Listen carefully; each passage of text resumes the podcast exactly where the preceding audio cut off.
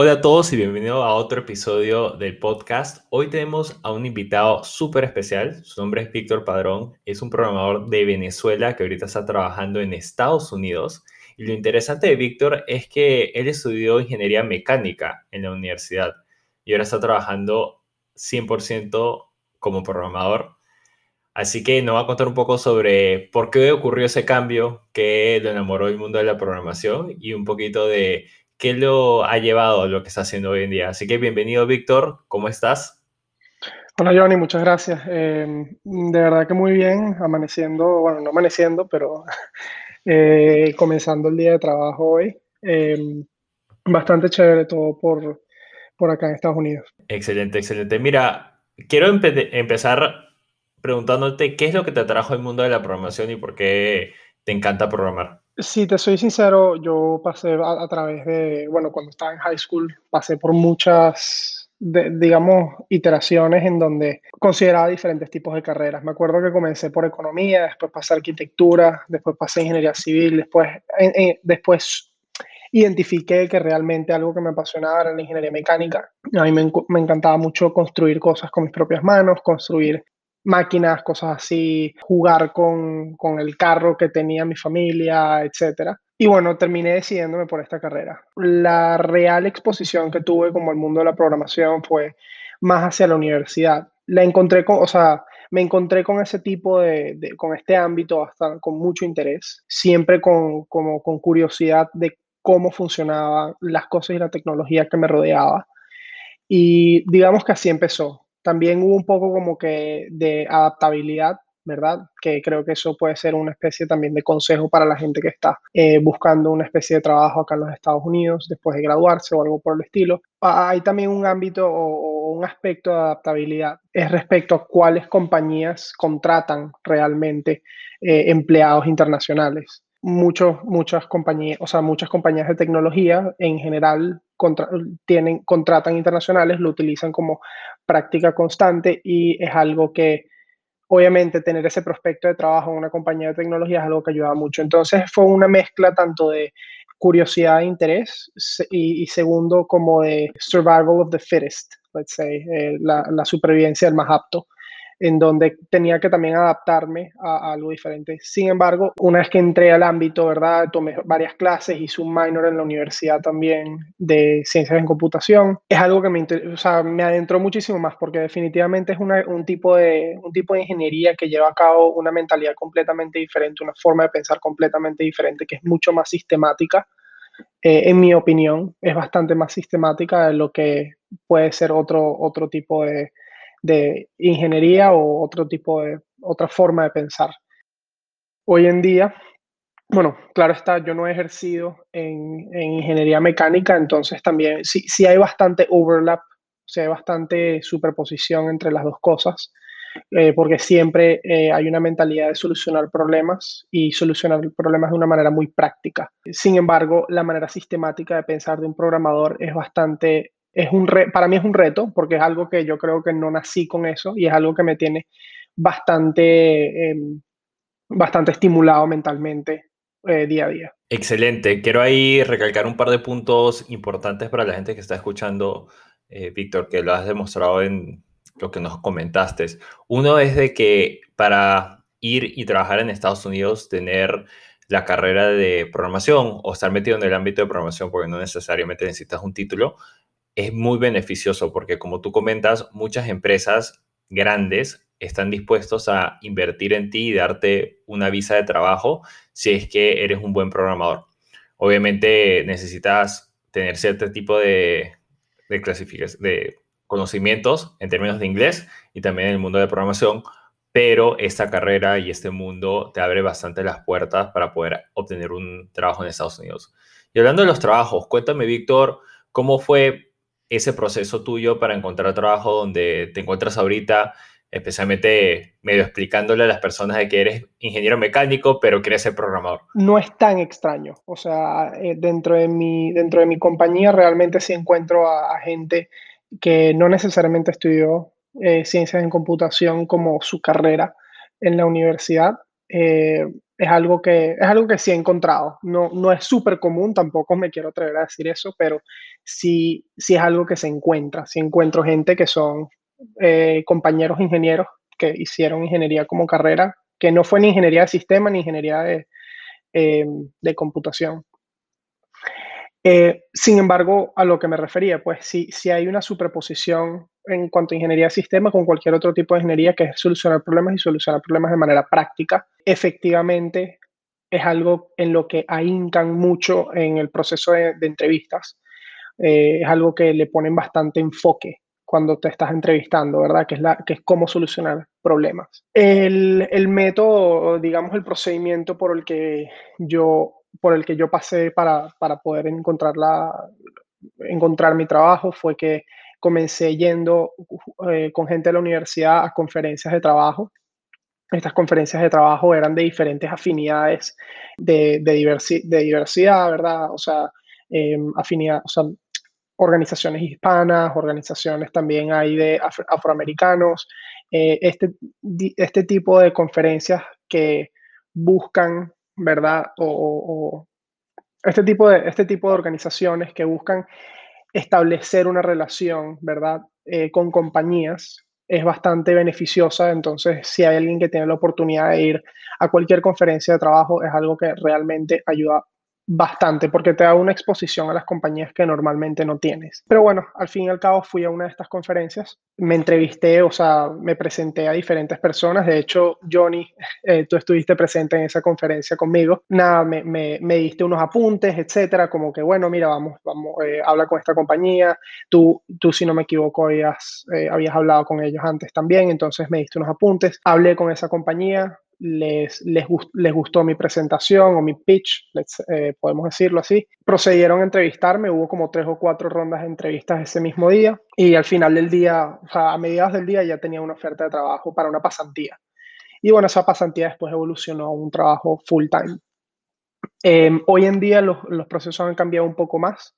Hay bastante, bueno, obviamente eh, tanto por la situación mundial ahorita con, con la pandemia y también con eh, avances de tecnología, han logrado establecer más filtros en el proceso de entrevistas.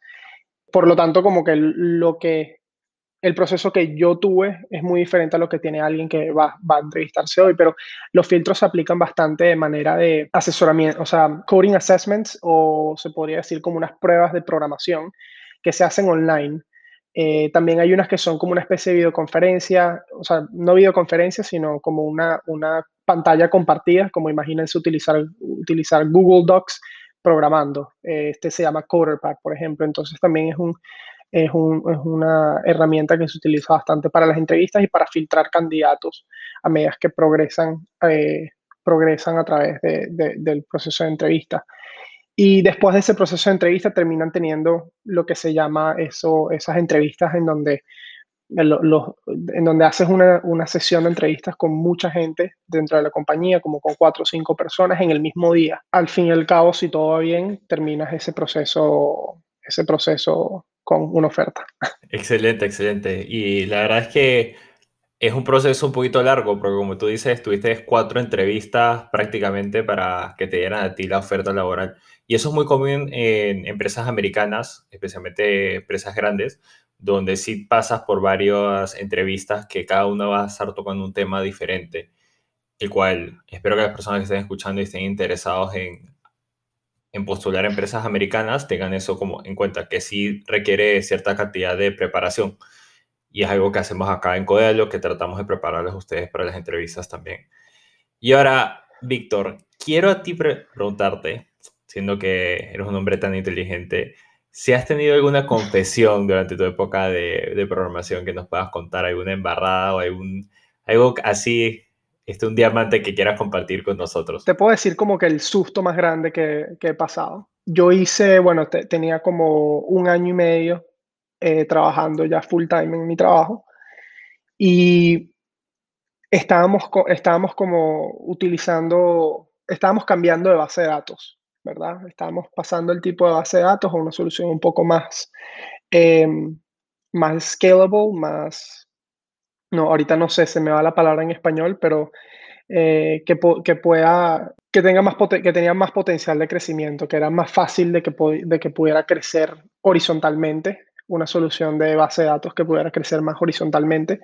Y fue un cambio bastante sustantivo en uno de nuestros productos más importantes en nuestro equipo.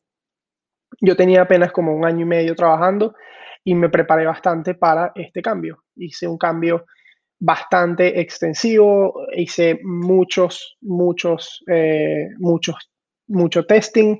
Eh, también hice lo que se llama como sacar el código al user, al user UAT, user, user audit testing. Son como pruebas de usuario, como, una, exacto, el ámbito, el ámbito de prueba en donde Exacto, la palabra en español a veces se me, teniendo toda la carrera en inglés. El ámbito de pruebas, ¿verdad? En donde le presenté, el, le presenté la solución o, el nuevo sistema a varios usuarios que eh, testeaban sus ámbitos, eh, sus ámbitos bajos, ¿verdad? De, development y otros, y otros tipos de ámbitos que no tenían nada que ver con producción.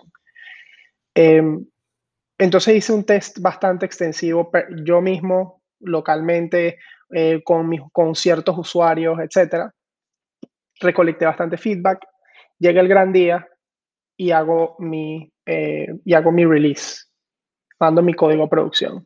Esa misma tarde hago mis propios checkouts, veo que todo esté en orden, hago un par de tests en producción, de, o sea, para organizar y saber que todo esté, que todo esté en orden, eh, que ya salió también todo bien en producción. Un compañero, un colega mío de mi mismo equipo también utilizó la, la herramienta eh, múltiples veces esa noche y mando un correo diciendo como, bueno, mira, mandé, eh, terminó el release, salimos a producción con esta, nueva, con, nuestra, con esta nueva herramienta. Por coincidencias de la vida, o sea, por eso digo que fue un susto, no necesariamente una embarrada, pero por coincidencia de la vida, la nueva dependencia que tuvimos, que teníamos, o sea, la nueva base de datos, cayó. O sea, tuvo un, tuvo un problema en donde hubo un outage básicamente casi en toda la compañía, la dependencia que teníamos nosotros. Entonces, bueno, algo que pasó fue que, bueno, como me había quedado bastante tarde la noche anterior, llegué medio tarde la mañana siguiente a la oficina, pero el camino a la oficina me llama mi jefe y me dice, por favor, necesito que vengas a la oficina ya. A todas estas, mi equipo pensaba al principio que el culpable del problema era yo, obviamente, porque el sistema se cayó el día siguiente que teníamos, de que yo mandé toda producción. Y bueno, efectivamente, después de que indagamos más y más, hicimos un rollback, es decir, nos echamos para atrás en la, o sea, utilizando el sistema viejo. Y mientras hacíamos más y más indagación, esto fue algo que tuvimos que hacer una, una, una investigación bastante extensiva durante el día, lograr darnos cuenta que, bueno, mira, fue esta otra dependencia. Eh, fue realmente un susto y algo que recomiendo en este tipo de ámbitos es que si acabas de sacar algo producción, mantente bien atento a lo que manden, a los correos, etcétera. No llegues tarde a la oficina al día siguiente, porque eh, uno nunca sabe la especie de correos que van a llegar, la gente que está utilizando, sobre todo si la compañía es global. Eh, vas a tener gente que está utilizando tus herramientas a través del, alrededor del mundo. O sea, si tienes, si tienes desarrolladores en la India, si tienes desarrolladores en, en otras partes de Asia, eso definitivamente va, o sea, vas a tener gente que va a utilizar tus herramientas around the clock, las 24 horas del día. Y eso te va, eh, y eso te va a mostrar de que tienes que estar atento si algo sucede para responder prontamente. Algo que me ayudó mucho es que hice mucho testing, hice bastante testing de lo que estaba sacando a producción. También mis colegas lo testearon después de sacarlo a producción. Entonces, por ejemplo, mi colega abogó por mí, dijo, no, yo, yo utilicé esto anoche y funcionaba perfecto, todo estaba muy bien hoy fue que dejó de funcionar. Y entonces eso nos ayuda un poquito a la indagación a poder encontrar la raíz del problema. ¿Qué tal historia? Pero como dices, la verdad es que es estar atento y cuando empujamos cosas a producción, no es que empujaste cosas a producción y desapareciste por 24 horas, sino que uno tiene que estar atento porque ahí es donde suelen ocurrir los problemas más grandes. Así que gracias por esa historia, Víctor. Y ahora lo que quiero pasar un poquito más es, dado tus años de experiencia, es qué recomendaciones tienes a las personas que están buscando meterse en este mundo de la programación, a lo mejor esas personas que están cambiando de carrera como lo hiciste tú, después de haberse, haber dicho yo quería estudiar tal cosa o a lo mejor estar decidido en alguna otra carrera. ¿Y qué nos puedes recomendar a nosotros, básicamente, para ser exitoso, como lo has sido tú? Bueno, muchas gracias por... es bastante que me es bastante que venga de ti eh, que me digas que soy exitoso, pero lo que yo recomiendo, bueno, primero ser muy abierto, ser muy flexible. Eh, estamos en una estamos en, en un mundo donde la tecnología avanza sumamente rápido y efectivamente la tecnología es algo que ya está permeando en, todas, en todos los ámbitos y en todas las carreras. Hoy en día no hay carrera que no necesite tecnología y algo que y darle un enfoque de esa, esa mentalidad y de pensar como una máquina es algo que es sumamente beneficioso, no importa la carrera que escojas. Entonces, para ser exitoso, sí diría que no necesariamente, o sea, si, si quieres decidirte cambiar de carrera, ah, por, o sea, adelante es completamente tu decisión. Eh, sin embargo, si no, si no estás tomando un paso tan grande como cambiar de carrera, aún así te incito que te adentres a la tecnología o busques, o busques dentro de tu carrera cómo la tecnología aplica dentro de tu carrera y afincarte un poco en eso, afincar en ese, en ese enfoque, eh, debido a que ese, esa competitividad que vas a tener con otra gente que está aplicando el mismo trabajo eh, se va a diferenciar mucho por cómo tú manejes tecnología. Em, yo creo que eso sería una de las mayores cosas. Después de eso sería ser flexible y aplicado. Em, es definitivamente, mm, no estoy diciendo que no estoy diciendo que es fácil lograrlo porque también la mentalidad y eso de como pensar como una máquina, pensar como una computadora no es necesariamente fácil. He visto mucha gente también que le cuesta bastante. Eh, entonces hay que ser flexible y aplicado. Hay muchos resources online. Eh, utilicen Codealo. Eh, yo lo sigo en Instagram y también sigo muchos de sus posts y son bastante, son bastante beneficiosos en ese sentido, que te dan un buen insight en los diferentes, en las diferentes, en los diferentes recursos que puedes encontrar acerca de la programación. Y al fin y al cabo, eso, pues utilicen la, cantidad de recursos que tienen disponibles. A los que, por ejemplo, no pueden, porque también pasa esto, pues hay gente que no está en la universidad, sino que ya está trabajando. Eh, sin embargo, quiere hacer un enfoque, quiere cambiarse a tecnología o algo por el estilo para poder mejorar, eh, para mejorar sus prospectos de vida a futuro. Puedes pagar una universidad o un curso online. Hay muchísimas cosas en YouTube, eh, en Internet que te, que de verdad son recursos que yo utilizo todos los días, eh, inclusive durante mi trabajo, para aprender más sobre lo que estoy haciendo, para aprender más sobre las nuevas cosas que quiero hacer. Entonces no, no necesariamente se limiten a, a, que las cosas sean a través de una universidad a través de una universidad o un curso pago, eh, más informalmente las, las, diferentes comunidades como Reddit, eh, Stack Overflow son excelentes recursos para aprender más sobre programación. Perfecto, Víctor. Muchísimas gracias por tus palabras. Y con eso vamos a terminar el episodio hoy, pero para las personas que están escuchando, como pueden ver, Víctor tiene bastantes años de experiencia. También hablamos un poco sobre el proceso de reclutamiento en empresas de Estados Unidos. Así que te invito que si quieres que tengamos a Víctor en algún tipo de formato como Instagram Live, donde le pueden hacer preguntas en específico o hablando sobre un tema en específico, por favor, sígueme en Instagram mándenme un mensaje en directo y tendremos a Víctor de nuevo acá porque, como pueden ver, es una persona muy inteligente que está siendo extremadamente exitoso en Estados Unidos. Y aparte de eso, los quiero invitar a que sigan este, este podcast, donde sea que escuchen el podcast. Aparte de eso, hemos abierto donaciones, así que si te gusta el podcast y quieres que seamos mejorando y sacando más contenido así, te invito a que dones. Todo eso va a mejorar el podcast como tal. Vas a encontrar eso en la descripción del podcast. Y como dije de nuevo, sígueme en Instagram, ahí me puedes escribir, estamos lanzando bastante contenido y dentro de poco vamos a tener hasta cursos y más contenido de podcast. Así que hasta la próxima. No te olvides de que puedes seguir aprendiendo todos los días y que es súper importante en el mundo de la programación. Hasta luego.